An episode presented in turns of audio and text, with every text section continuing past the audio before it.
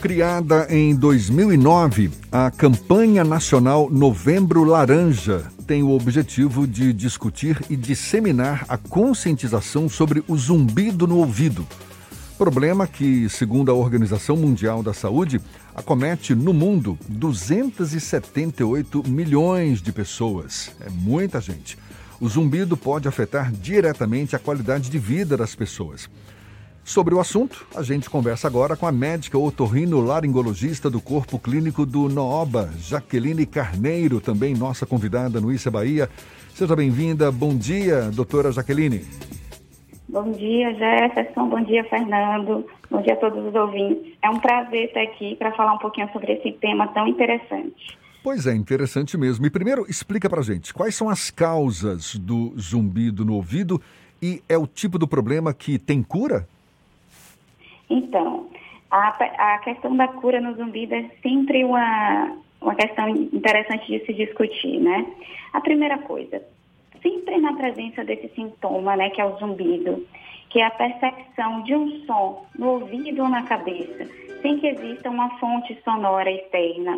Ah, muitas vezes o paciente descreve isso como apito, uma cigarra, uma panela de pressão é, dentro da cabeça ou nos ouvidos. Né?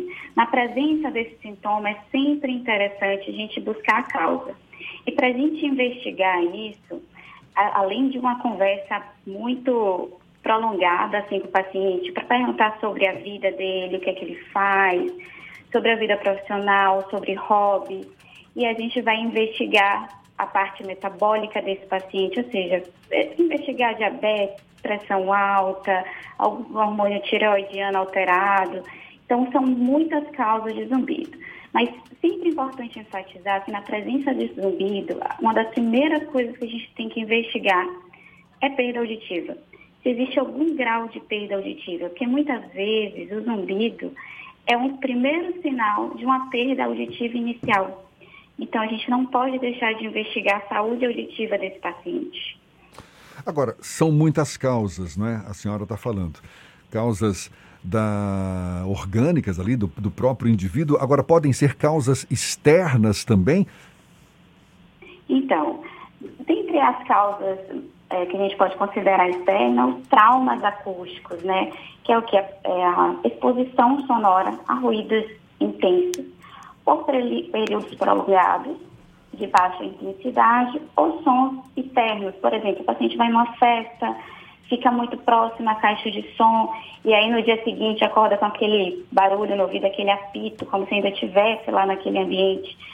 É, então, o trauma acústico, a gente considera isso um trauma acústico, pode ser uma das causas é, de zumbido.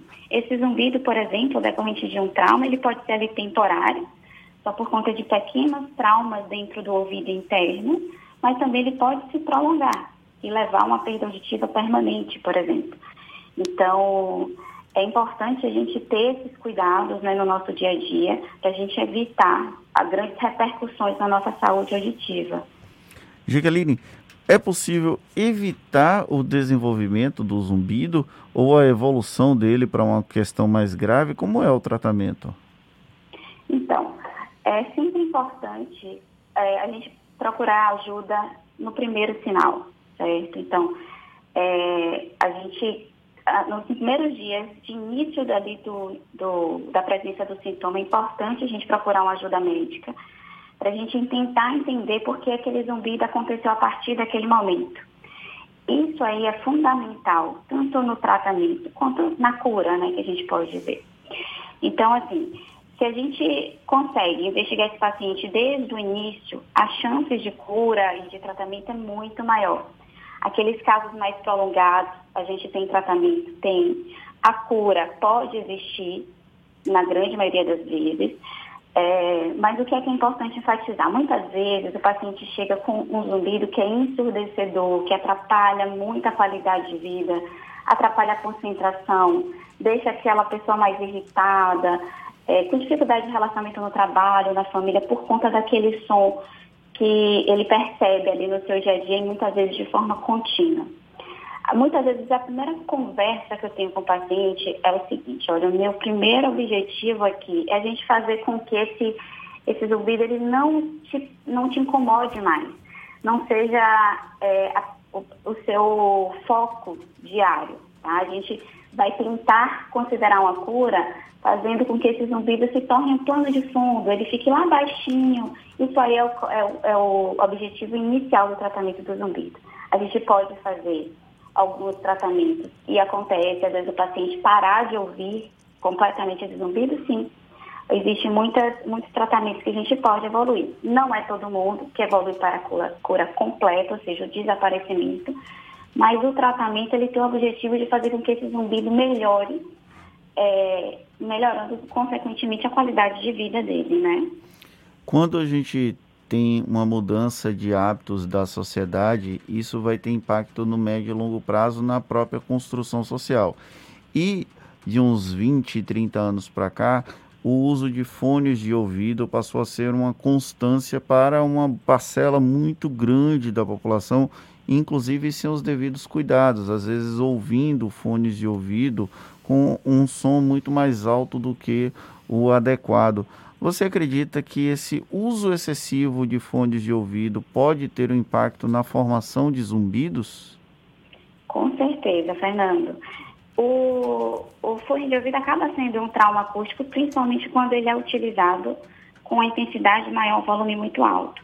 Hoje em dia, se a gente observar, até nos smartphones e nos tablets, quando a gente coloca o fone de ouvido, emite o sinal de alerta a partir de determinada é, intensidade. Então, normalmente aquela faixinha de volume ela começa a ficar vermelha. Aquilo ali já é um alerta, ó. Esse tipo, essa intensidade aqui já pode prejudicar a sua saúde auditiva. É importante a gente lembrar também que durante a pandemia, o uso do, do com o trabalho né, em casa, o home office e as escolas também começaram a ter aulas é, virtuais. É, isso aí fez com que a quantidade, né, o volume de pessoas que começasse, que começou a usar o fone de ouvido foi muito maior. E a gente tem visto a consequência agora desse uso excessivo do fone de ouvido tanto em adultos, e a gente tem visto principalmente em adolescentes e crianças, né? Então, assim, o zumbido ele pode afetar qualquer faixa etária, isso é importante a gente enfatizar.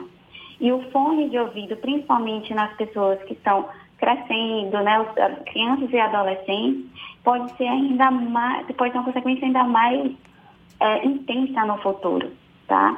Então, o fone de ouvido, sem sombra de dúvida, é um fator agravante para o zumbido pode piorar o zumbido em pacientes que já têm o zumbido e pode levar ao aparecimento de zumbido em pacientes que começaram a utilizar.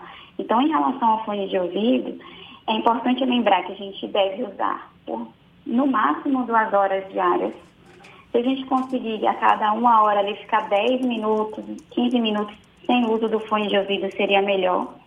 E sempre prestar atenção na intensidade nunca colocar acima de 50% ali daquela capacidade do, do aparelho eletrônico que você está utilizando.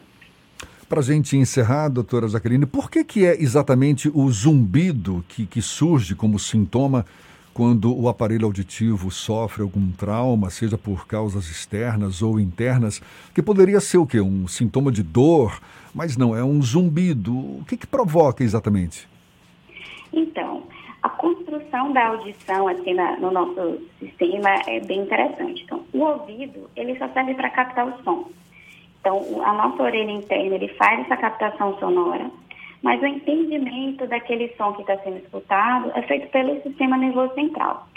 E a gente tem um nervo que faz a conexão do, do nosso ouvido até o nosso cérebro, tá? E às vezes qualquer alteração nessa via toda, seja no ouvido, no nervo, lá na região do sistema nervoso central, pode causar essa percepção sonora. Então, por exemplo, se a gente tem um trauma acústico, as nossas células ciliadas, que são células pequenas e microscópicas que tem dentro do ouvido, elas podem ser traumatizadas, porque essas células são como pequenos cíliozinhos que a gente tem dentro do nosso ouvido. E o som, ele é um é mecânico. Então, quando a gente tem um som intenso, essas células podem vibrar de forma muito forte e se partirem, se degenerarem.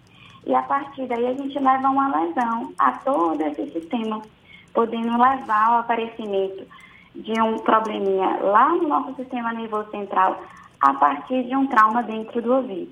Então, na verdade, o aparecimento do zumbido, o zumbido em si ele ocorre por uma ativação errada, vamos colocar assim entre aspas, de um trauma em qualquer uma dessas regiões. Então, nosso cérebro interpreta aquela lesão de forma inadequada, surgindo essa percepção sonora, que na verdade é uma percepção que está acontecendo lá no nosso cérebro, não no ouvido especificamente. Doutora Jaqueline Carneiro, médica otorrinolaringologista, muito obrigado pelos seus esclarecimentos. Fica aqui uh, o alerta para que, ao menor sinal de um, zumbido, de um zumbido no ouvido, para que procure apoio médico, para que o problema não evolua de uma forma mais grave. Muito obrigado mais uma vez, um bom dia e até uma próxima. Ah, obrigada, obrigada a vocês, um bom dia a todos. Agora, 8h42 na Tarde FM.